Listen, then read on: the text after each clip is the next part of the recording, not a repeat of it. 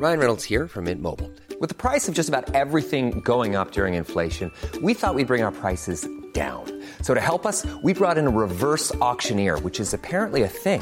Mint Mobile unlimited premium wireless. Ready to get 30, 30, bit to get 30, bit to get 20, 20, 20, bit to get 20, 20, bit to get 15, 15, 15, 15 just 15 bucks a month. So, Give it a try at mintmobile.com slash switch. $45 upfront for three months plus taxes and fees. Promo for new customers for limited time. Unlimited more than 40 gigabytes per month. Slows. Full terms at mintmobile.com.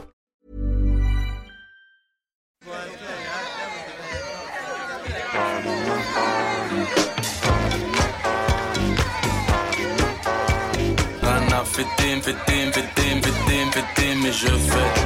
Le sens de la fête, un podcast de Christophe Taillet pour Nick, la radio. Peut-on perdre le sens de la fête comme on perd le goût ou l'odorat? Pendant presque deux ans, en club ou en plein air, dans les rues de la capitale, en banlieue, en région ou dans les campagnes, la bringue a été contrainte, confinée, confisquée. Pourtant, la fête, elle renaît, elle renaît toujours. Elle nous rassemble, elle nous transcende, elle nous transporte. En before, en after, de jour comme de nuit, à deux ou à plusieurs, la fête est populaire ou underground, transgénérationnelle, multiculturelle, universelle.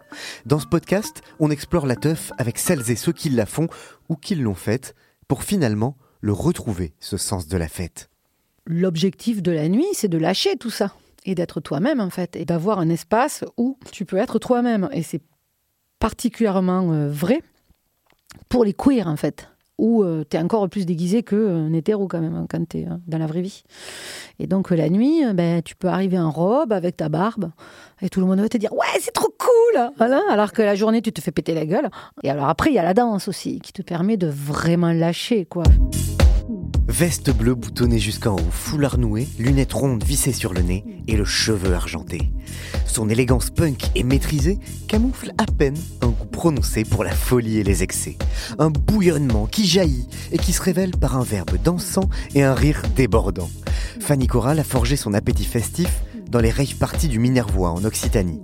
Mais c'est en arrivant à Paris, là où sa mélodie devient un accent, que Fanny va trouver une nouvelle famille. Figure de la scène club lesbienne, Fanny Corral devient la directrice artistique d'une boîte de nuit qui a marqué à tout jamais Paris et les musiques électroniques de son empreinte, le pulp. De 1997 à 2007, le pulp fait sa petite révolution. Une révolution festive par des meufs pour des meufs qui réveillent Paris, une révolution politique qui met les lesbiennes sur le devant du dance floor, et une révolution musicale qui insuffle un vent de rock'n'roll dans les boîtes à rythme. Fondatrice du label Kill the DJ, cofondatrice du festival des cultures queer Loud and Proud, et aujourd'hui directrice des musiques actuelles au Tangram à Évreux, Fanny Corral est une agitatrice invétérée de la piste de danse, qui continue d'œuvrer pour mener à bien sa guérilla joyeuse et festive. Si elle n'aime pas trop faire sa régine en ressassant les glorieuses brinques du passé, il va bien falloir exhumer quelques souvenirs pour explorer ensemble son amour du trouble à l'ordre public. Fanny Corral, bonjour. Salut. La dernière fois que tu as fait la fête, c'était quand? Ah ben, C'était il y a longtemps, parce qu'avec euh, toutes ces histoires de confinement et tout ça, ça fait un petit moment, je crois. Je devais faire la fête début décembre. Donc euh, il y a quoi? Il y a deux mois, quelque chose comme ça, deux, trois, trois Ah mois ouais, maintenant ça a été annulé, donc euh, c'était en septembre peut-être, un truc comme ça. Ah ouais. Ça fait long. C'était quoi comme type de fête? Une- Alors c'est une fête que j'organise hein, avec des copines qui s'appelle la Dyke Ménopause. et c'était à la folie. Et c'était super rigolo. Donc une vraie grosse fête. Ouais. C'est important pour toi la fête ça, ça a eu quelle place euh, dans ta vie? Bah, c'est l'histoire de ma vie, Tout simplement. tout simplement. Je crois que c'est quand même... euh, ouais, c'est l'histoire de ma vie en fait. Ouais. J'étais, euh, bah, je sais pas, j'étais la meuf qui organisait la boum, par exemple. ça a commencé comme ça, quoi, tu vois. Tu, tu- tu commences comme ça quand, quand, quand ça, ça te tient. Toujours- Même à l'école, t'en as toujours un, c'est celui qui organise la boum. Tu vois, qui fait la boum chez lui, qui prépare, qui fait la déco, qui apporte le son. Et tout ça. Bah, j'étais, ce- j'étais cette personne-là, quoi, dès euh, 14 ans, quoi. Donc, Ouais. euh, et puis après, il y a eu les raves en 92. Tu vas dans une rave, tu prends la claque de ta vie et tu te dis, bah, en fait, j'ai envie d'être acteur de ce truc-là. J'ai pas envie d'être juste euh, consommateur ou j'en sais rien. Enfin, euh, j'ai envie d'être acteur du truc. Donc, euh, je me suis mis à organiser des raves aussi. Qu'est-ce qui t'a amené à ce goût de la fête et de vouloir l'organiser? Aucune idée. Alors, il y a un truc qui est rigolo, qui me fait assez marrer quand même, c'est que euh, mon père était électricien en fait. Et euh, à 3 km de mon village, au milieu des vignes, perdu au milieu de tout, il y avait une boîte de nuit qui s'appelait la Tuilerie. C'est vers Carcassonne C'est à côté de Carcassonne, enfin, dans le Minervois, dans des villages, dans le Minervois en fait. Et euh, il y avait une boîte qui s'appelait la Tuilerie, qu'on appelait la Tuile. et, euh, et, en fait, mon père s'occupait de l'électricité de ce truc-là. Donc je partais souvent avec lui, mais j'étais toute petite, j'avais 6 ans, 7 ans quoi. Et j'allais avec lui à la Tuile, préparer les spots, les trucs, les machins quoi. Et c'est vrai que chaque fois que je rentrais dans cet endroit, il y avait un truc de genre waouh Alors on allumait toutes les lumières et ça faisait waouh Il y avait des lumières partout et tout. Donc quand t'es enfant, c'est magique un petit peu quoi. Fascinant, ouais. Ah ouais, c'est fascinant. Donc est-ce que ça vient de là ou pas? J'en sais rien.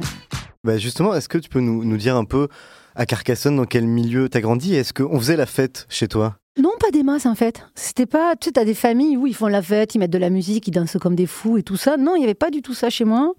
On n'écoutait pas de la musique chez moi.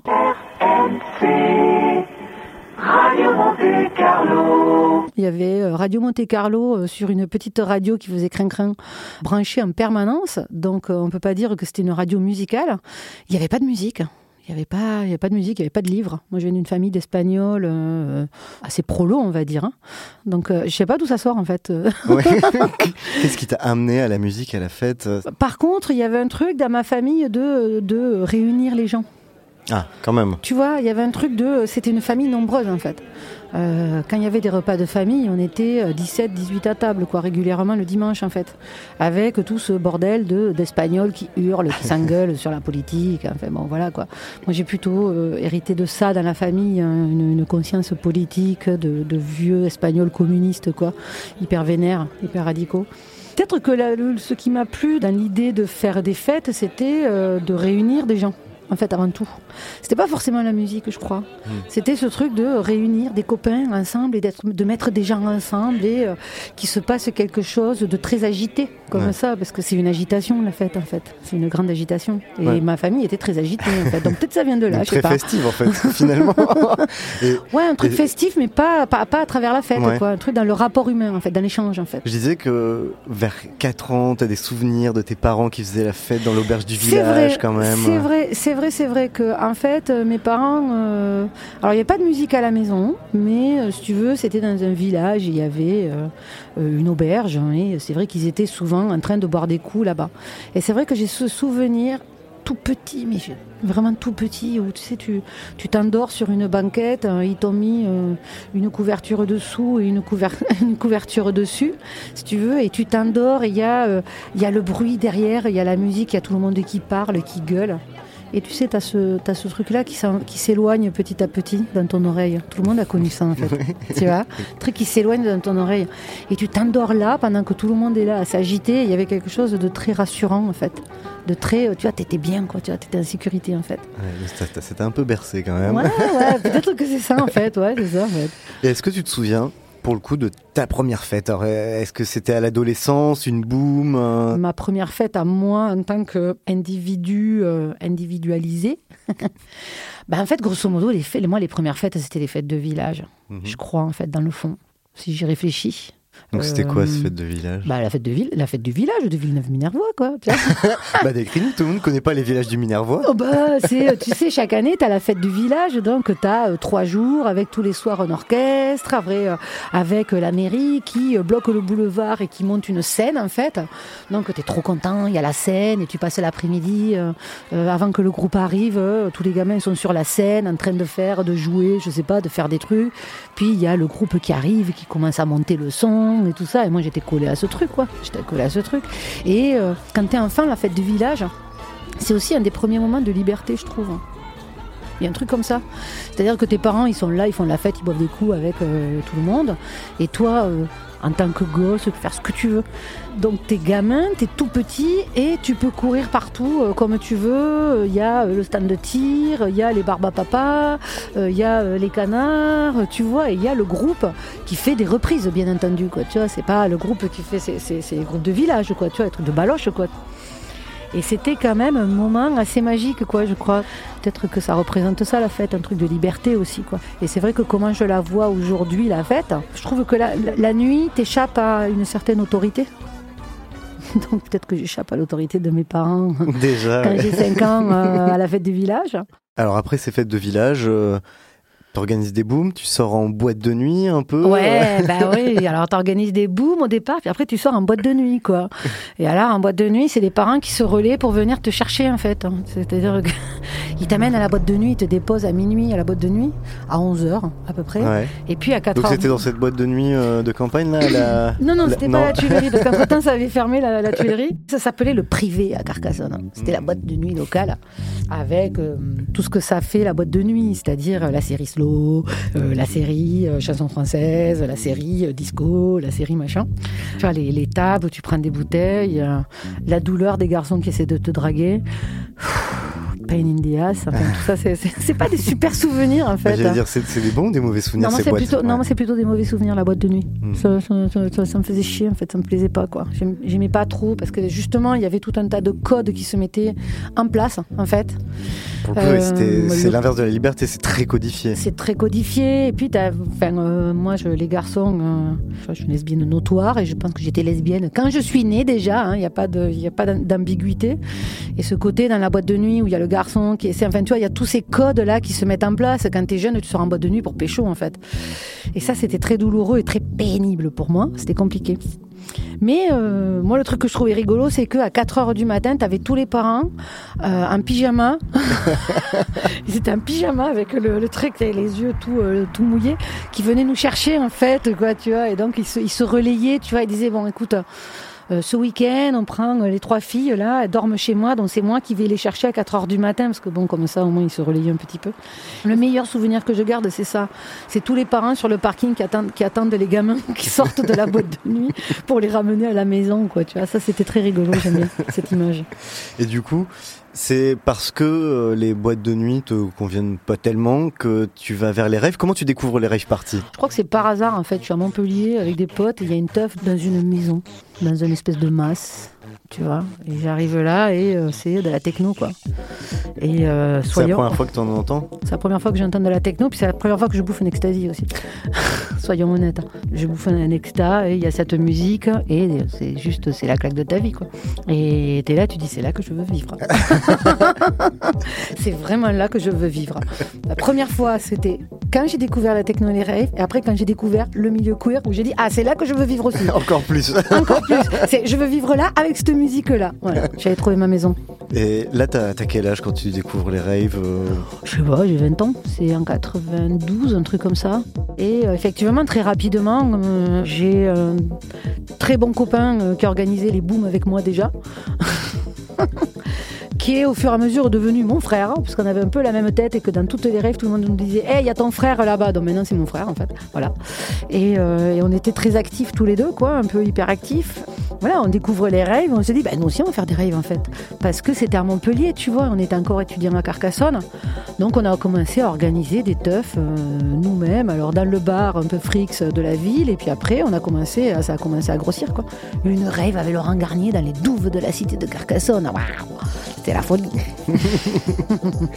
Et alors, euh, ces rêves, ouais, ça, ça ressemblait à quoi? C'était dans quel lieu? C'était quoi l'ambiance? Raconte-nous un peu. Qu'est-ce qu'on entendait comme musique? C'était que de la techno? Ah là, c'était même pas de la techno. euh, Drum and euh, bass euh, Ouais, il y a eu la drum and bass qui est arrivée après, mais c'est vrai qu'au début, c'était une espèce de techno, moitié trance. Euh, ça se passait, les- les- le début des rêves dans le sud, ça se passait partout, c'est-à-dire les gens qui étaient investis, t'organisaient des teufs dans les endroits où on voulait bien t'accueillir en fait, hein, parce que c'était un peu compliqué.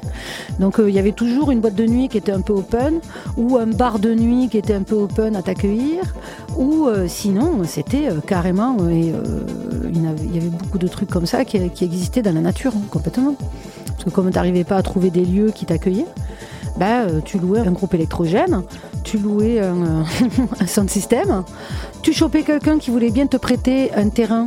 C'était rigolo, on allait à la mairie regarder les cadastres quand même. Ah ouais Mais ouais, parce qu'en fait, si tu veux, il faut savoir que pour que les flics rentrent sur un terrain, il faut que le terrain soit municipal. Si c'est un terrain privé, ils ne peuvent pas rentrer. Pour pouvoir avoir un mandat, il faut que le préfet signe le mandat. Donc en fait, quand tu organises une teuf, tu te démerdes d'être sur un terrain privé. Personne ne sait où c'est. parce que c'était la chasse aux sorcières. Donc personne ne sait où est le terrain. Tu donnes l'adresse le samedi à 9h, tu donnes un rendez-vous, pas l'adresse, tu donnes un rendez-vous par l'infoline. Les gens vont au rendez-vous et au rendez-vous, il y a quelqu'un qui te donne un plan. Et donc, euh, quand il y a quelqu'un qui te donne un plan, tu regardes dans la bagnole, s'il y a une gueule de flic, tu donnes le mauvais plan. On avait deux plans, un plan dans chaque poche. Et voilà, tu donnais le mauvais plan. Finalement, les filles qui te chopent, mais déjà t'es 500, voire 600, voire 1000 sur un terrain. Le temps qu'ils aient trouvé le terrain, qu'ils chopent un mandat, qu'ils aillent trouver le préfet, c'est le samedi soir. Le préfet le dimanche, il travaille pas. Avant le dimanche 14 ou 15 heures, ils n'ont pas de mandat pour entrer sur le terrain. Donc t'as le temps de faire ta teuf, de plier, de te casser, et c'est plier l'affaire. C'est la petite astuce. Ouais, c'était rigolo, c'était rigolo.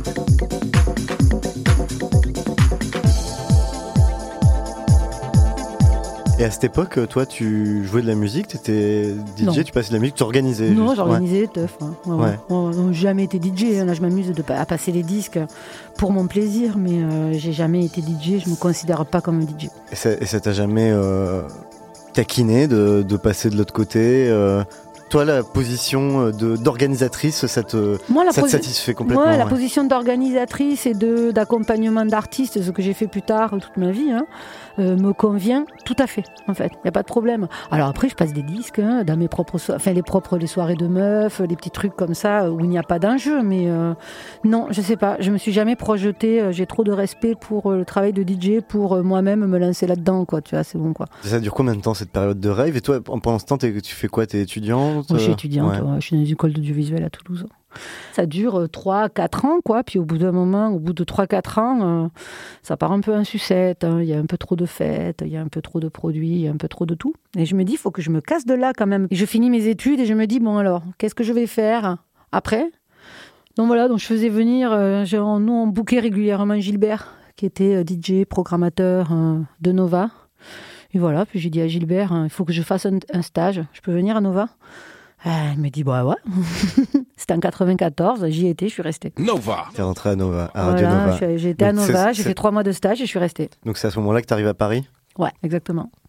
Et j'étais bien contente, il fallait que je parte. Quand t'as- t'arrives euh, à Paris et à Radio Nova en plus, c'est pas n'importe où, c'est particulier, Ouais. notamment dans le lien à la musique et à la fête aussi, euh, peut-être de façon plus générale. Ouais. Ça a été un centre de formation à la teuf euh, pour toi aussi, Nova? Non, ça n'a pas été forcément un centre de formation à la teuf Nova. Par contre, ça a été une ouverture d'esprit. Euh, Il y avait des programmes DJ euh, tout le week-end. Il y avait les infos musicales toute la semaine, des espèces de chroniques où tu avais autant Sœur Ali qui faisait du free jazz, Bizo qui faisait tout et n'importe quoi, enfin des trucs, mais chaque fois pointus. Il y avait Colpacopoul, Rémi qui faisait euh, de la musique latino. Il y avait Bintou qui était euh, sur euh, la World Music. Et après, il y avait tous les DJ, donc que ce soit Peterson, Garnier, Manu le Malin, DJ Clyde et Cut Killer ou, ou Dynasty. Et là, d'un seul coup, euh, j'avais pas eu accès à autant de musique, en fait, de toute ma vie. quoi. J'avais pas de culture, ou quoi. J'avais une culture techno, puisque je m'étais intéressée à ça, mais tu rattrapes 20 ans de culture en deux ans, quoi. C'était magique, quoi. C'était dingue. Et donc ça t'immerge pas dans un monde de teuf, mais en même temps ça t'immerge dans un monde de DJ quand même. C'est ça. Après, ça- oui, ça m'immerge dans un monde de DJ, en fait. Parce que quand je suis arrivée là-bas après, que j'étais engagée, je m'occupais des programmes DJ de Nova. Nova Mix. Nova Mix. Nova Mix on Radio Nova. Tous les soirs, il y avait un DJ qui jouait, ça s'appelait le Nova Mix. Et le vendredi soir, à partir de 9h jusqu'à 4h du matin, il y avait des DJ sets. Ça reprenait le samedi à 11h jusqu'à 4h du matin et le dimanche de 11h à 19 à 17h, un truc comme ça. Et moi, j'étais responsable du Nova Mix, quoi. C'était presque euh, un club, mais euh, à l'antenne, un club hertzien. Ouais, un, mi- c'était un mini club. Alors j'étais un peu toute seule dedans, hein. sauf dans, pendant les émissions hip-hop où il y avait quand même beaucoup de monde à chaque fois. Quand tu arrives à Paris, euh, c'est quoi les, les premières soirées où tu sors? Quel monde tu découvres? C'était quoi les, les nuits parisiennes à ce moment-là? Si tu vas dans des clubs euh? Bah, en fait, moi, quand j'arrive à Paris, je suis un peu tout seul, quoi. J'ai déjà mon accent encore plus prononcé. J'ai mon plafond de verre et ma timidité de euh, prolo qui arrive de province et qui se retrouve dans un monde où elle n'est pas très à l'aise, en fait. Elle est un peu, j'étais un peu timide quand même par rapport à tout ça. Alors il y avait Garnier qui jouait à Nova, donc euh, euh, il me dit mais viens à ma soirée au Rex. Donc euh, je me rappelle aller au Rex et je connaissais pas grand monde parce que je bossais beaucoup et j'avais pas trop de copains. Donc en fait j'allais au Rex, j'étais toute seule. Je m'asseyais sur la petite rambarde de l'enfer à côté du bar du fond, là à côté du truc. hein. J'étais assise là-dessus. Et je restais là jusqu'à 4 heures du matin et j'écoutais.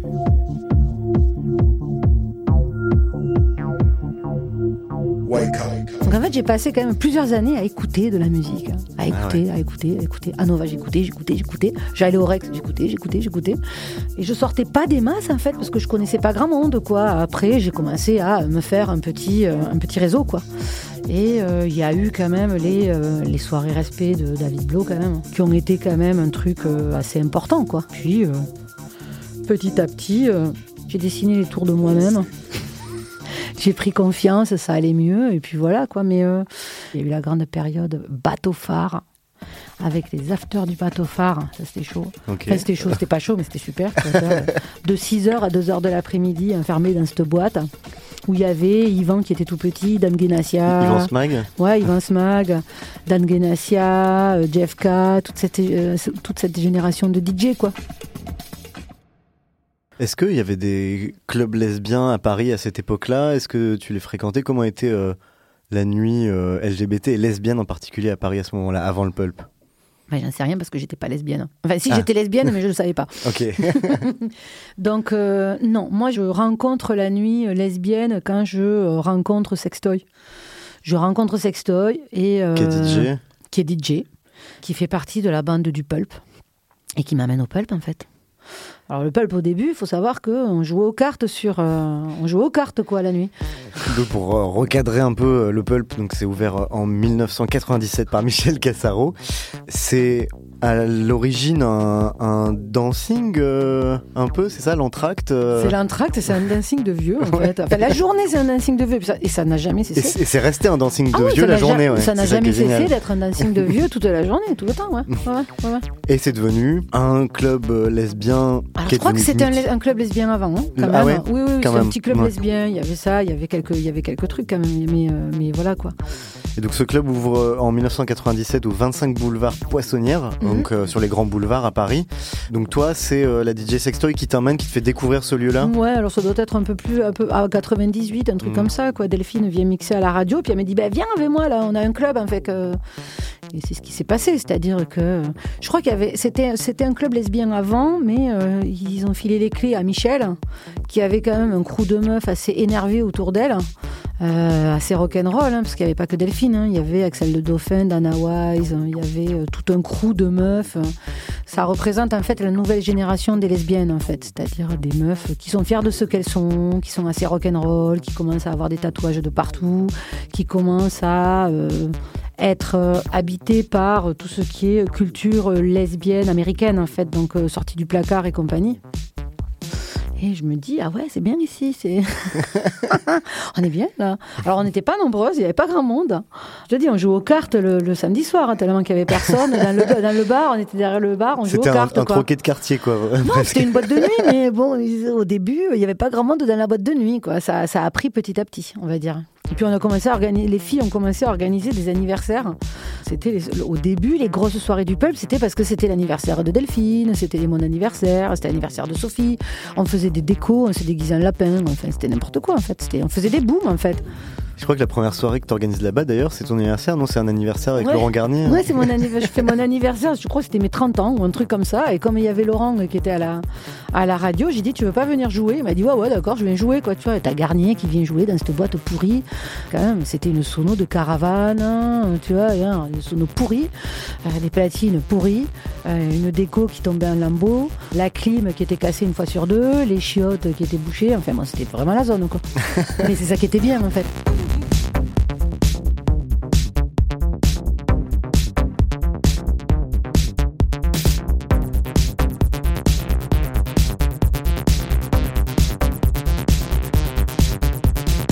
Mais alors comment un endroit aussi pourri, pour reprendre tes termes, avec la déco pourrie, le sound system pourri, Ouais. devient l'un des clubs les plus mythiques euh, de Paris euh, Mais parce que c'était pourri, Parce que justement. c'était pourri. Mais parce que c'était pourri. Dans un endroit pourri, tu fais ce que tu veux, en fait. Parce que dans un endroit tout propre, t'es un peu coincé, quoi, tu vois. Alors que dans un endroit pourri, tu peux faire n'importe quoi. Je crois que le pulp est à la croisée de plein de choses. Le bon endroit qui arrive au bon moment avec les bonnes personnes. Il y a eu une- un alignement des planètes. Et euh, l'alignement des planètes, c'est euh, plusieurs choses. C'est-à-dire que c'est la sortie du placard des lesbiennes. Toutes les émissions euh, à sensation à la télé avec Jean-Luc Delarue, tu vois, les débats qui font et tout ça, là, avec des trucs un peu, tu vois, genre oulala, qui font frissonner la France. Ils ont un peu épuisé les sujets, les PD et la mode, les PD sont bons en déco, enfin tous les clichés sur, tu vois, les PD. Ça fait plus trop sensation. Il faut trouver autre chose. Donc on va trouver, on va aller chercher des lesbiennes. D'un seul coup, ça va faire waouh, on n'en a jamais parlé des lesbiennes, c'est tellement sulfureux et tout. Voilà, donc voilà. Donc il y a un peu de ça quand même. Les lesbiennes de l'autre côté qui euh, sortent du placard et euh, s'émancipent hyper fort, qui sont euh, voilà, sexe, drogue et rock'n'roll quoi. Enfin vraiment ce truc, on est tatoué, on fait la fête jusqu'à 6 heures du matin, on est assez rock'n'roll. À l'image, Sextoy représente vraiment ça quoi. Tu vois ce truc. Il y a une image à donner, c'est quand même Delphine. Sextoy Delphine. Et puis il y a aussi un moment où euh, euh, les soirées respect, euh, enfin, moi je représente ça par les soirées respect où Donc incarner Euh, la French Touch. qui incarnait la French Touch, qui incarnait un truc, des gars qui font de la musique, qui vont sembler de la funk, de la disco, un espèce de truc assez hédoniste, assez joyeux, assez tout ça. Et nous, au Pulp, on est plutôt, euh, on, on est plutôt des punks en fait. On est plutôt intéressés par le rock et euh, par euh, la darkness en fait. On est assez darkos quand même. hein.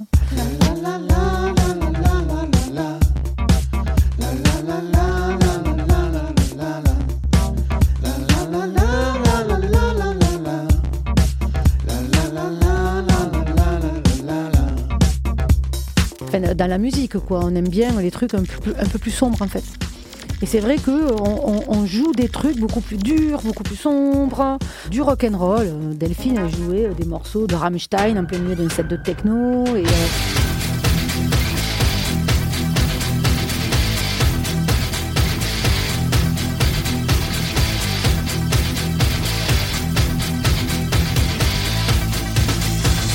Vont aussi à une culture un peu, ils commencent à mixer euh, euh, là-bas, ils commencent à venir mixer parce qu'on fait des anniversaires et moi je fais des émissions avec lui à la radio, donc il vient mixer, Garnier vient mixer, Manuel Malin vient mixer, Dynasty vient mixer, enfin on fait mixer les copains au départ, hein, personne n'est payé, c'est à l'arrache quoi. C'est vraiment, on fait des booms quoi. Sauf qu'on fait des booms avec des DJ internationaux, c'est ça qui est rigolo. qui vont devenir internationaux. Qui vont, bah, Garnier, déjà. euh, Garnier l'est déjà. Garnier l'est déjà, Manu Le Malin l'est déjà, euh, tu vois. Mais après, il y en a d'autres qui sont petits aussi. Yvan est petit. euh, Yvan Smag. Yvan Smag est petit. euh, Delphine, euh, elle a un petit aura quand même. Jennifer Cardini arrive du, de son sud, mais elle a un petit follow-up dans le sud, mais c'est pas ça non plus. euh, mode, euh, enfin voilà. Et il y a une rupture dans les cultures des musiques électroniques et dans les esthétiques des musiques électroniques à ce moment-là. C'est le début de euh, ce qu'on a, ce qu'on va appeler après l'électro. Le début de l'électroclash. L'électroclash, donc c'est mix de la culture techno et d'une culture rock. plus rock en fait. Ouais, c'est ça, c'est ce que je disais, c'est que respect, euh, les, euh, les artistes qui jouent à respect, les Dimitri From Paris, les Daft Punk, tous ces gens-là sont des gens qui ont une culture très, euh, très soul, très disco. Et nous, non, on, est, on aime le rock, euh, on aime la sueur, plus une culture féministe assez euh, engagée. euh, qui fait que, euh, que d'un seul coup, tout le monde s'intéresse à ça et ça devient un peu sexy. Euh, les lesbiennes étaient, tout le monde croyait que c'était des profs de français euh, qui jouaient euh, au Scrabble toute la journée. Non, des profs de latin, s'il te plaît. Des profs de latin qui jouaient au Scrabble, chiantes. Tu vois, en buvant de la tisane. En fait, non Elles écoutent du punk, elles sont tatouées, elles se bourrent la gueule, elles sont hyper vénères, elles sont hyper. euh, voilà quoi, il y a un truc comme ça. Et les premières soirées, la première soirée the DJ que j'ai fait en partant de Nova, donc, on a lancé une soirée. Alors le plateau, c'était Yvan Smag, Laurent Garnier et Peaches. Fuck the pain away. Fuck the pain away. Fuck the pain away. Fuck the pain away. Fuck the pain away. Fuck the pain away. Fuck the pain away. Fuck the pain away. Peaches. Ouais, tranquille, quoi. Tu es un plateau de festival, dans une caravane. et après, l'autre guest, c'était Cannes, de Kid Congo Power. Kid Congo Power, guitariste des Cramps. On aimait le rock and roll. Je pense qu'il y a eu une rupture là-dedans. euh, Il y a eu une rupture euh, esthétique, mais qui n'a pas été que chez nous. C'est-à-dire, c'était un, un mouvement de fond. Alors t'évoquais les soirées Kill the DJ, on pour resituer un peu, donc c'est les soirées que tu vas lancer euh, au Pulp. Hum. Comment comment ça commence? C'était quoi ces soirées? Raconte-nous un peu. On se fait virer Pourquoi de... Kill the DJ Ah, t'as envie. Eh, t'as envie, hein Je te vois venir. Non. Non, j'ai pas du tout envie de, de tuer le DJ. C'est par rapport à Nova, cette histoire. C'est-à-dire que. On est à Nova avec Yvan, on fait une émission qui s'appelle Le Test tous les soirs. Euh, moi, je m'occupe aussi du Nova Mix week-end de tous les DJ. Et puis, euh, il y a euh, Nova décide de, d'arrêter les programmes DJ, en fait. Et donc, on se fait tous virer. Il y a une énorme charrette. Tous les DJ dégagent. Yvan et moi, on dégage, tout le monde part en fait. Et donc on se dit bon, bah, on va monter une soirée. Et en réaction, on a au début, j'ai appelé je voulais appeler la soirée euh, euh, Radio Kills the DJ Star en réponse à la chanson.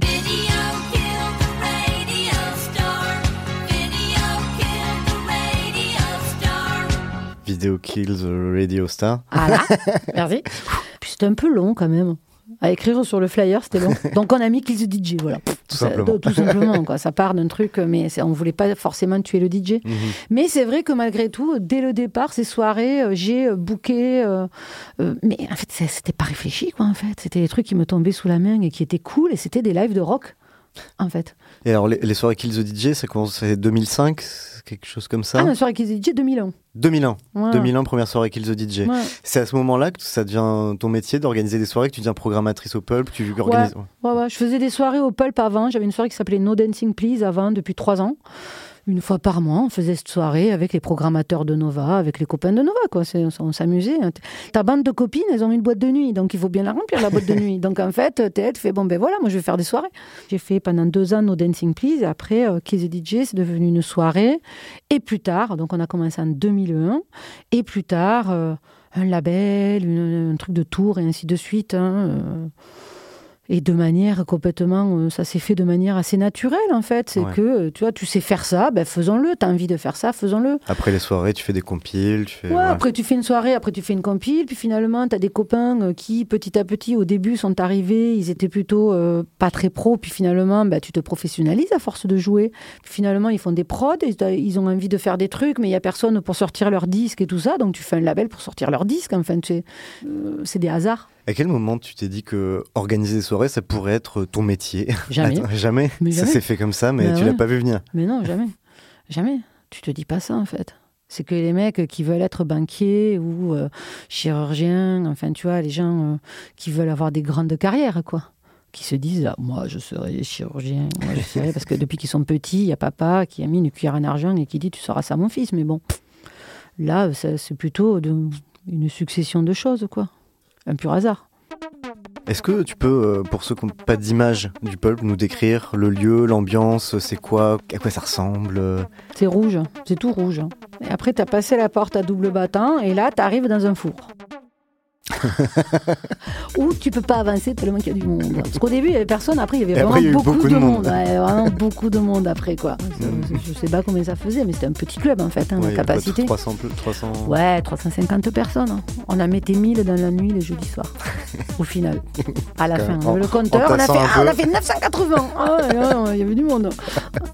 Et l'entrée était gratuite. Ouais.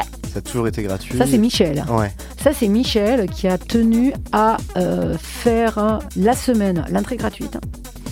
Et le vendredi et le samedi, c'était, euh, je crois que c'était euh, 6 euros avec une conso. C'est-à-dire, c'était le prix de la conso, en fait. C'est important ça? Hyper important. Hyper important, bien sûr. Aujourd'hui, quand tu essaies de sortir euh, dans la moindre boîte, tu dois payer 15 euros l'entrée. Après, tu payes 2 euros de vestiaire. Tu vois, t'as pas commencé à, rentrer dans la boîte, à t'amuser, que tu as lâché euh, 20 à 25 euros. Je parle même pas des, soirées warehouse qui sont censées être des raves, machin truc, où tu payes 35, 45 balles l'entrée pour être dans un hangar pourri. Tu vois, fait, les gars, là, faut se en fait. Moi, c'est important, la démocratisation de la nuit, l'accessibilité de la nuit, de ces espaces-là. Moi, je trouve que c'est hyper important. C'est un engagement politique en fait. Du coup, ça, ça brassait tout type de population, le public euh, du Pulp. Bah, ça dépend, c'est-à-dire que euh, le, le samedi, euh, c'était que des filles, hein. c'était non mixte hein, le samedi. Parce que c'est important, c'était important d'avoir un espace à non-mixité. Et du coup, là, par contre, on avait un vrai brassage le samedi soir. T'avais euh, des jeunes, des vieilles, des bourges, des prolos, des blanches, des noires, enfin un gros mélange, parce qu'en fait, si tu veux, le, samedi, c'était plus un espace communautaire. hein. C'était un lieu où, euh, euh, quand t'es lesbienne et que tu euh, sais pas euh, trop où aller, que t'es pas hyper assumée, que c'est un peu compliqué dans ta tête de te dire merde, je suis lesbienne, parce que le jour où tu te rends compte que lesbienne, tu... enfin à l'époque, hein, maintenant c'est pas pareil, mais à l'époque, hein, c'était la tuile quand même. Là, tu disais merde, je suis lesbienne. Oh, c'est le début des embrouilles, quoi. C'est compliqué. Et donc avoir un espace où euh, tu pouvais aller, euh, et il y avait que des meufs dedans, et pour pouvoir euh, te construire en fait et assumer ce que t'étais et ne plus avoir peur de ça, c'était hyper important. Donc le samedi, c'était vraiment un espace communautaire. hein, on s'en foutait. C'était pas, c'était une boîte de nuit, mais euh, euh, la musique, c'était comme les discothèques en province, quoi. Il y avait la série zouk, la série rock, la série machin, parce qu'il fallait faire plaisir à tout le monde, quoi, en fait, aux jeunes, aux vieilles. hein. Alors que le, le- en semaine, le jeudi, le vendredi, c'était différent. Euh, le vendredi, c'était quand même assez réservé aux filles, mais on laissait rentrer quelques copains. Mais quelques-uns. Après, c'est devenu plus des soirées queer. Et les garçons sont. euh, les copains PD ont commencé, et trans et tout ça ont commencé à venir un peu plus. Mais le vendredi et le samedi, c'était vraiment euh, réservé aux queer et priorité aux filles. Le mercredi et le jeudi, c'était ouvert à tout le monde, mais pas tout le monde non plus. C'est-à-dire que les mecs qui arrivaient en bande, ils rentraient pas. C'était une boîte de lesbiennes et c'était important que ça garde cette identité-là. Parce que comme il y avait souvent la queue dehors, euh, Christine elle disait les meufs, les groupes de meufs. Christine, c'était la physio. C'est Christine, c'est la physio. Donc elle disait alors les groupes de meufs là, vous vous mettez à droite. hein. Ok, bon, vous rentrez toutes. Ça, toutes les filles, on faisait rentrer en premier les filles. Et les filles qui étaient accompagnées de garçons faisaient la queue comme tout le monde, mais euh, rentraient, mais il y avait une fille et un garçon. Si t'avais une fille avec trois garçons, bah tu disais, bah, t'en choisis un. C'était dégueulasse. Mais c'était un petit plaisir pervers. Non, mais c'était hyper important pour l'équilibre. Aujourd'hui, quand tu vas dans des clubs, il y a que des mecs. Il y a que des mecs, tu vois, genre, tu étais au Rex, il y a quand même euh, 70% de garçons, ils sont tous collés dans la vitre, là. euh. Enfin, euh, c'est infernal, quoi. C'est pas comme ça que tu construis des espaces euh, inclusifs. Puis c'est une façon euh, de garder cet espace comme un, alors ce qu'on appelle maintenant un safe euh, space. euh, on appelait Ouais. pas ça comme ça à l'époque, Non, ça mais mais euh, mais c'était un peu l'idée déjà en fait. Ah non, mais de toute façon, c'était une boîte de lesbiennes tenue par des meufs pour des meufs. Mhm. Cette règle n'a jamais changé. Et les garçons qui rentraient et qui se comportaient mal, ils sortaient. On les sortait, mais direct. Et c'est rigolo parce que des, des fois, je croisais des garçons qui me disent euh, Vous avez fait mon éducation, en fait. J'étais un jeune con, en fait. J'étais un jeune con de dominant, euh, tout m'était dû, et ainsi de suite, et je traitais mal les filles. Et euh, j'ai eu une espèce d'éducation, en fait, accélérée. Ça dansait beaucoup? Grave, Ouais. bien sûr. Ça transpirait fort. ah ouais, ça dansait, oui. oui, oui. Et toi, tu aimais euh, voir danser les gens en organisant les soirées ou tu danses, t'aimes danser aussi? Moi, j'aime danser, mais ce que j'adore, c'est voir danser les gens. Ah ouais. Et au-delà de voir danser les gens, moi, ce que j'aime, c'est euh, voir les gens lâcher prise. hein. C'est ça que je préfère dans l'organisation de soirée, en fait. Parce que c'est ça, c'est ça la nuit, c'est ça la fête. Tu vois, qu'est-ce que c'est la fête hein? À quoi ça sert la fête hein? Je crois que la fête, c'est un truc de, de lâcher prise. C'est des espaces où tu redéfinis les rapports sociaux, ton propre rapport à ton corps, le rapport à l'autre, euh, le rapport aux normes. Tu lâches plein de choses à la porte en fait parce que euh, la journée dans la société, on a tous, euh, on est des drag queens dans la société, hein. c'est-à-dire que si tu veux, on, porte un costume et on performe quelque chose en fait. On performe l'hétérosexualité, on performe la réussite sociale, on performe les rapports de pouvoir et ainsi de suite. Et la nuit, en fait, l'objectif de la nuit, c'est de lâcher tout ça et d'être toi-même en fait et d'avoir un espace où tu peux être toi-même. Et c'est particulièrement euh, vrai pour les queers en fait où tu es encore plus déguisé qu'un hétéro quand même hein, quand tu es dans la vraie vie. Et donc euh, la nuit euh, ben, tu peux arriver en robe avec ta barbe et tout le monde va te dire ouais c'est trop cool! Voilà, alors que la journée tu te fais péter la gueule Mhm. Euh, tu vois. Et alors après il y a la danse aussi qui te permet de vraiment lâcher quoi. Je crois que ce- c'est le truc que je préfère quand même quoi. Moi ce que j'adore c'est les fêtes qui débordent Une fête réussie, ça déborde en fait. Et quand la fête, et là, quand tu vois que ça commence à déborder, t'es là, tu fais ouais, c'est cool. ça, ça part en vrille en fait.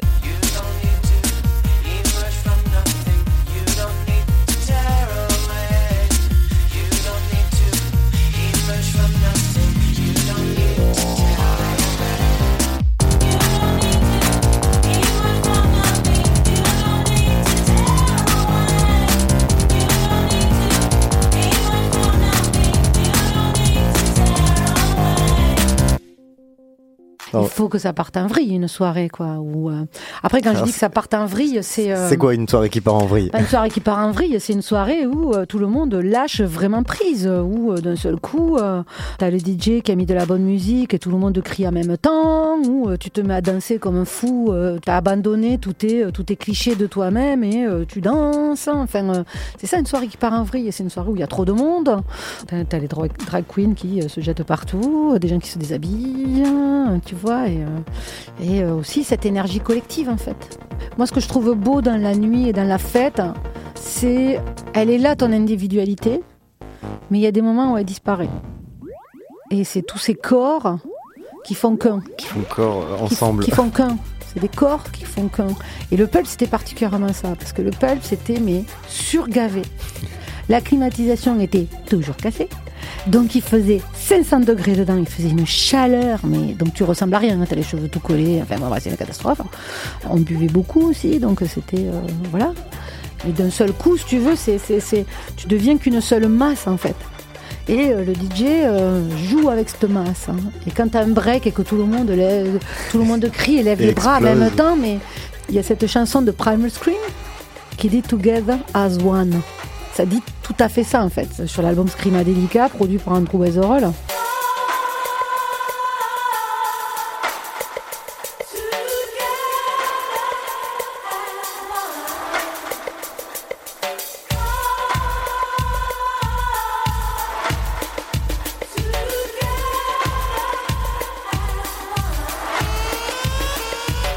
qui avait très bien compris qu'est-ce que c'était la rave. Et il y a ce truc-là, en fait, où on est tous ensemble et on est qu'un seul. Et ça, je trouve ça magnifique, en fait, très très beau. Et il faut que ce soit sauvage. Bah oui, il faut qu'il y ait un truc un peu sauvage et sale, en fait. Il faut que ce soit sale, en fait. Euh, Tu vois, moi, les soirées, euh, la fête, il y en a plein. Hein. Il y a, chacun a sa fête. Hein. Il y a, euh, tu peux sortir au VIP room, par exemple. Du VIP room, tout le monde garde son costume et sa cravate. Le jeu hétérosexuel, euh, tu vois, est toujours le même. Euh, on reste chacun très propre sur soi. Enfin, il n'y a rien qui est déconstruit, il n'y a rien qui part en sucette. Et euh, le, le monde de- du jour ne change pas, en fait. Ça va très bien à certaines personnes, tout va bien. Moi, ça me concerne pas, ça m'intéresse pas, en fait. Le truc, c'est de, de Mais est-ce qu'on parle de la même chose? Ce qu'on dit, c'est la fête, mais est-ce qu'on parle de la même chose? Est-ce qu'il y a quelque chose Mais ces justement gens-là font la fête aussi. Les gens qui vont au, VIP room ou à la fête du village, ou tu vois, enfin, c'est ça la fête aussi. Il euh, penser que la fête c'est que le club, c'est hyper snob de penser ça. Il y a plein de gens qui font la fête de manière différente. Et euh, les gens euh, qui vont euh, costard cravate faire la fête au VIP room, ils font la fête aussi. Ils sont contents, ils se sont lâchés. Alors, ils n'ont pas vraiment lâché les chiens, on va dire. La, la fête que j'aime, c'est la fête qui lâche vraiment les chiens, quoi et qui euh, déconstruit euh, tout un tas de choses, mais c'est parce que je suis queer aussi.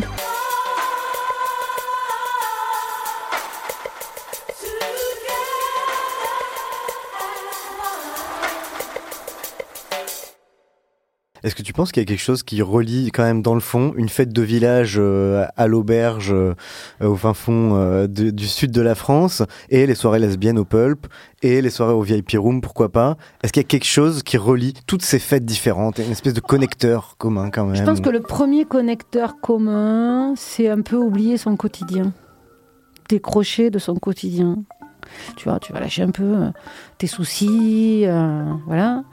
Et puis euh, il y a des niveaux de lâchage plus ou moins pousse plus ou moins le curseur. Voilà, on pousse plus ou moins euh, le curseur au niveau du lâchage, en fait. Voilà, je pense que la différence, elle est là. Et puis bon, après, euh, en tant que queer, euh, euh, lesbienne ou tu vois tout ça, la fête, il y a quand même une dimension politique très très forte. Moi, j'ai toujours considéré comme quelque chose de politique la fête. Les raves au départ, c'est plus euh, ce qui se passait à l'intérieur des raves que la musique. Qui m'a interpellée et Hmm. qui m'a plu en fait. C'était quoi? C'était plus où d'un seul coup, tu étais dans un espace où euh, les règles économiques étaient complètement changées. C'est-à-dire que quand tu allais en rave, tu n'avais pas une entrée, c'était un PAF. Ça s'appelait une participation aux frais. Et la participation aux frais, euh, ça se disait de plein de manières différentes en fait. Je me rappelle d'une rave où euh, j'avais pas de thunes, j'avais plus de ronds, j'avais fait des crêpes et des gâteaux. Et j'étais arrivée avec des crêpes et des gâteaux. Et les mecs, ils, avaient pris des crêpes et des gâteaux, ils avaient vendu au bar et ça avait payé mon entrée. On était tous tournés vers la musique et il y avait plus cette pression euh, que tu avais dans les boîtes de nuit sur, euh, tu vois, genre, ah, il faut danser le soulève le garçon, ah, il est là pour pécho, ah, il va vouloir me pécho, ah, il va falloir que je pécho. Enfin, vois, ce, ce truc-là. Euh, ça, ça y était plus, parce que tout le monde était là pour la musique. Il y avait plein de gens qui étaient mélangés. Dans les raves, tu avais autant euh, des mecs euh, qui venaient de la scène reggae que de la scène métal, que de la scène, enfin, tu vois, au tout début des raves, c'était hyper éclaté, c'était plein de gens différents, en fait. Et puis, euh, il y avait aussi ce truc d'interdit.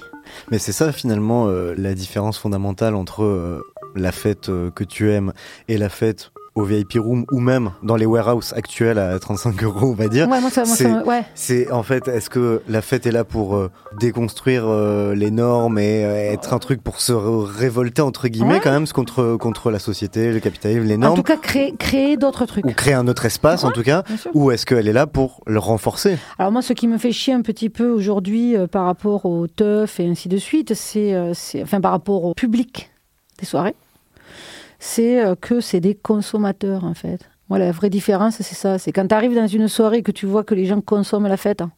Ils consomment la nuit, ils consomment euh, les drogues, ils consomment l'alcool, ils consomment la musique, ils consomment le sexe. Ça, ça n'a plus aucun intérêt. Aucun intérêt. Et quand on- le public qui est pas consommateur, il est quoi? Il est euh, Il est acteur. Il est acteur de la fête? Il est Ouais. acteur de la fête, en fait. Il est vraiment acteur de la fête. Il n'est pas là pour consommer, il est là pour vivre quelque chose, hein. pour vivre un moment avec d'autres gens, pour euh, expérimenter des choses, en fait.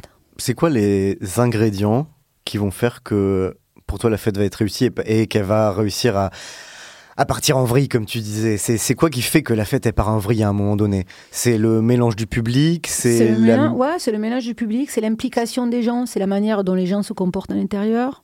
C'est aussi comment est géré l'espace. C'est aussi euh, le DJ, la musique.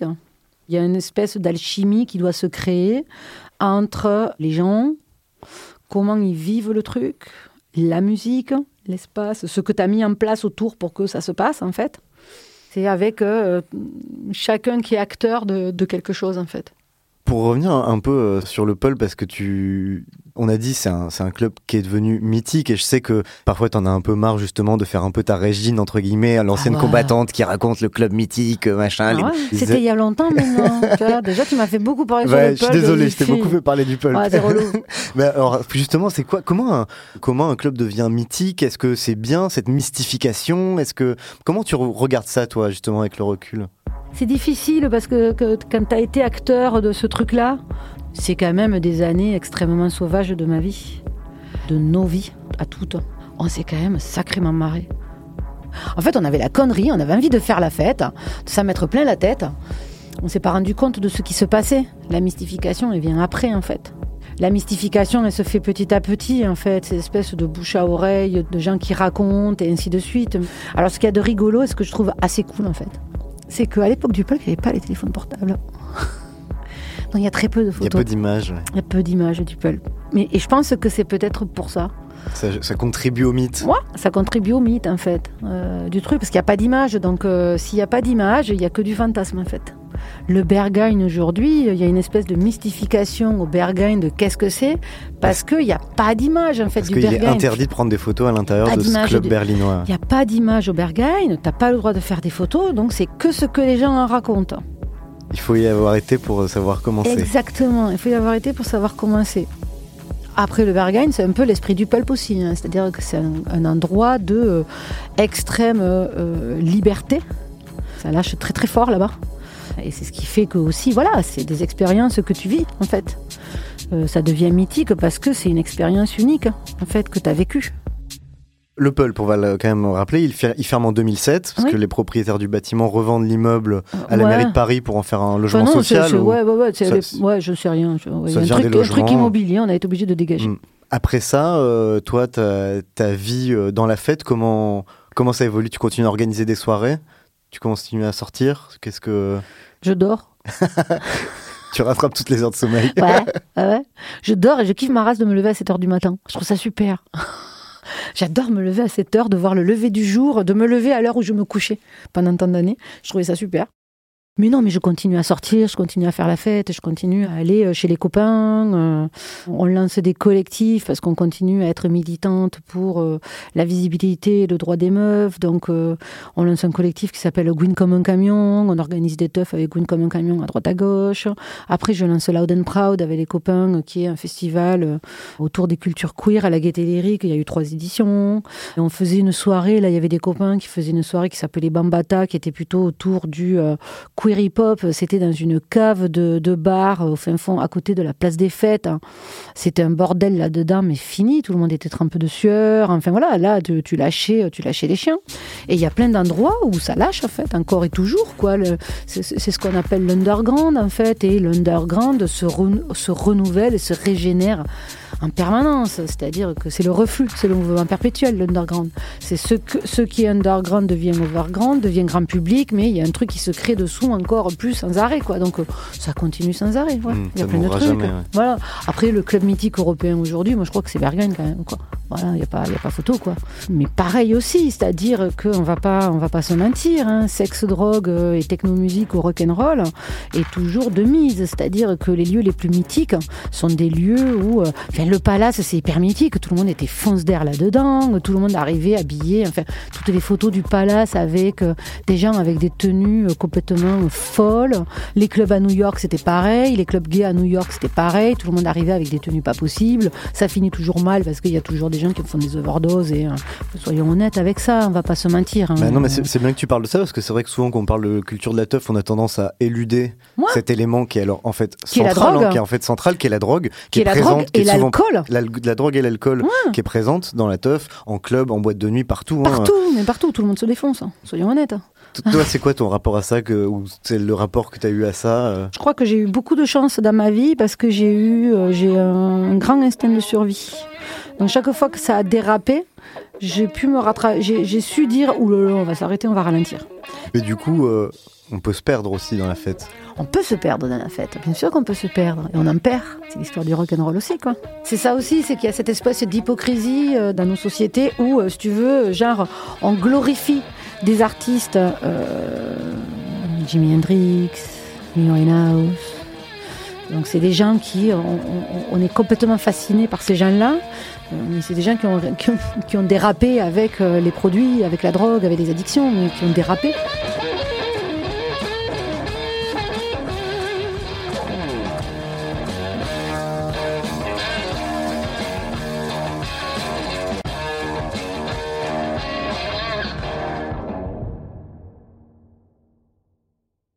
Comment tu fais la fête aujourd'hui? Moi maintenant j'ai 50 balais, donc je sors vachement moins parce que ça m'a beaucoup fatigué toutes ces années. Je suis fatiguée maintenant.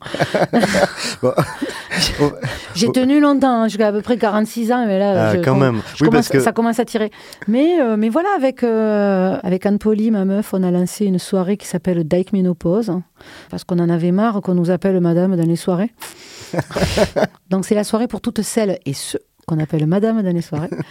Parce que, mine de rien, ça me fait rire parce qu'à 50 ans, je continue, ça, ça me continue à me gratter un petit peu d'organiser des soirées encore. Donc en fait, euh, chaque fois qu'il s'est passé un truc dans ma vie, ben, j'en ai fait une soirée en fait. Donc là maintenant, ben, j'ai 50 ans, euh, je commence à devenir euh, tout, le, tout le problème féministe lié à la ménopause, c'est-à-dire les femmes qui deviennent invisibles parce qu'improductives. Donc ben, on s'est dit, allez, faisons une, une nouvelle soirée avec un nouveau thème. Et là, c'est Dyke Ménopause. Dyke, c'est l'argot américain pour dire lesbienne. hein. je voyais dans, dans une interview que tu as donnée aux Inrocks en 2018, tu disais euh, que la fête lesbienne était en perdition à l'époque, qu'il n'y avait plus assez d'espace. euh, Ah non et c'est toujours le cas aujourd'hui, ouais. Non, la fête lesbienne et, euh, et, euh, le, le pulp a fermé et il n'y a plus de lieu. Alors après, il y a plein de soirées, mais euh, il y a plus Ouais, il y, a de... les- il y a les soirées Wet for Me, de Ouais, Barbiturix, des choses comme Ouais, ça. ouais. Il y a les soirées Wet for Me, puis après il y a les soirées Wet for Me et il y a les soirées Wet for Me. bah ouais. Ouais. Et des soirées de garçons, il y en a partout. euh, des soirées queer. Alors maintenant, c'est que des soirées, toutes les soirées sont queer. Je suis moi-même queer, sauf que les soirées queer, c'est souvent des soirées de mecs où il y a des meufs au début, et puis à partir de 2h du matin, il n'y a plus que des mecs, en fait. Et en fait, encore une fois, c'est un truc d'occupation de l'espace. C'est un, problème féministe, en fait. C'est que quand t'es meuf, euh, euh, les banques ne te prêtent pas d'argent pour ouvrir un club, on ne te fait pas confiance. hein. Euh, enfin bon, il y a tout ça qui est, qui est, c'est beaucoup plus compliqué pour des meufs de se lancer dans l'entrepreneuriat, de faire des choses plutôt que, que pour un mec. Et effectivement, des soirées lesbiennes, il y en a très très peu. C'est un vrai souci, c'est un vrai problème. Il y a Sophie Morello qui fait des soirées aussi. Euh, il y a les copines du Rosa Bonheur qui essaient d'avoir un espace ouvert. Mais euh, quand tu vois le nombre de soirées de garçons euh, qu'il y a partout, qui, des, concepts de soirées dans tous les sens et euh, des concepts de soirées de filles, il y en a très très peu. Ouais, c'est un problème. hein. Dit Sanson du Tigre, le groupe euh, Le Tigre, a même fait un, un documentaire il y a dix ans de ça sur la disparition des bars lesbiens à San Francisco et à New York. On disparaît petit à petit de l'espace public. Or, le nerf de la guerre, de toutes les luttes euh, d'émancipation communautaire, c'est la visibilité. T'es plutôt euh, before ou after? Bah avant j'étais after, maintenant je suis before parce que je suis vieux. bah oui, non, les after, j'ai, plus la pêche là. Non, mais soyons honnêtes, c'est au bout d'un moment, si tu veux, ton corps c'est comme une bagnole, quoi. Tu vois, au bout d'un moment, il y, a- il y a des trucs qui se cassent et ça marche moins bien en fait, quoi. Et euh, c'est vrai, quoi. Et moi, je, je, je tiens plus en fait. Alors après, euh, j'aime bien la notion d'after, euh, mais où tu te réveilles. hein. Ah oui. Par exemple, ah ouais, alors j'ai été dans une teuf, je citerai pas le nom, j'ai pas envie, mais j'étais dans une teuf où il y avait Jennifer Cardini qui parlait, qui, était, qui, qui mixait, qui était une espèce de truc de warehouse en très grande banlieue. Et je suis arrivée là-dedans, dimanche, 17h. Ça, C'était ouvert depuis la veille, 22h. Les gens étaient dans un état. Et en fait, je suis arrivée, je me suis dit, mais waouh, c'est ça là, c'est trop cool. Ah, c'est trop cool. Et c'était, ça, m'a fait plaisir en fait. Je trouvais ça assez cool qu'il y ait des jeunes qui soient là, euh, tout le monde en culotte. hein. Tout le monde était en slip. Mais pareil, c'est comme quand tu vas au Berghain, hein, euh, donc c'est des afters, tu vois, tu vas au Berghain le dimanche après-midi. Il y a quelque chose quand même d'extrêmement mal poli. Il se passe quelque chose qui est totalement en désaccord avec les règles de la société. Quoi. Juste pour ça, ça fait plaisir. quoi. C'est très mal poli, c'est très sale. Euh, et ça, j'adore. Donc en fait, peut-être que je suis encore after, mais after où je me réveille. C'est un before pour toi, mais tout le monde est en after ouais, autour. Ouais, ouais, ouais, ouais, voilà. Euh, Qu'est-ce qui peut tuer la fête? L'autorité.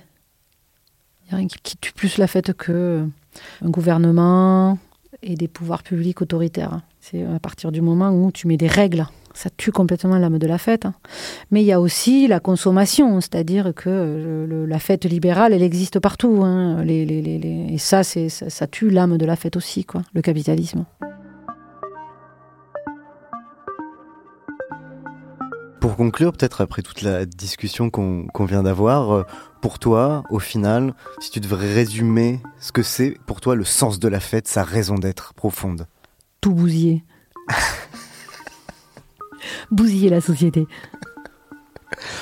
Casser les murs pour respirer.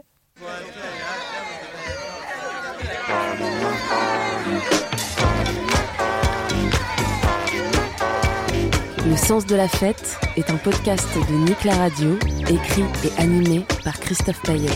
Réalisation, Malo Williams.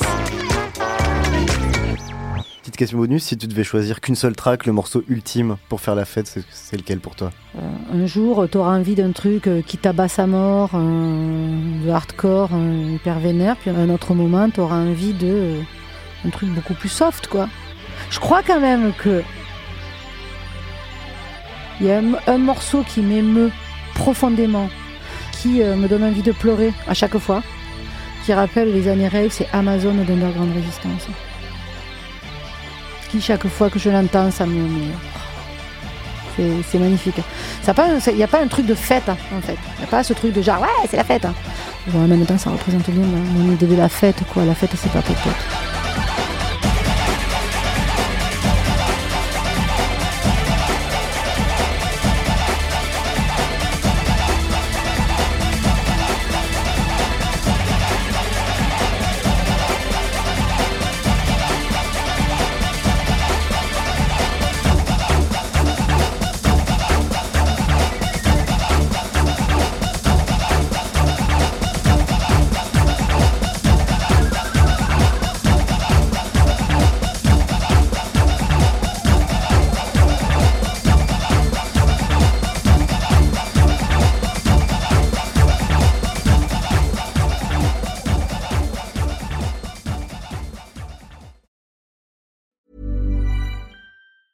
Planning for your next trip?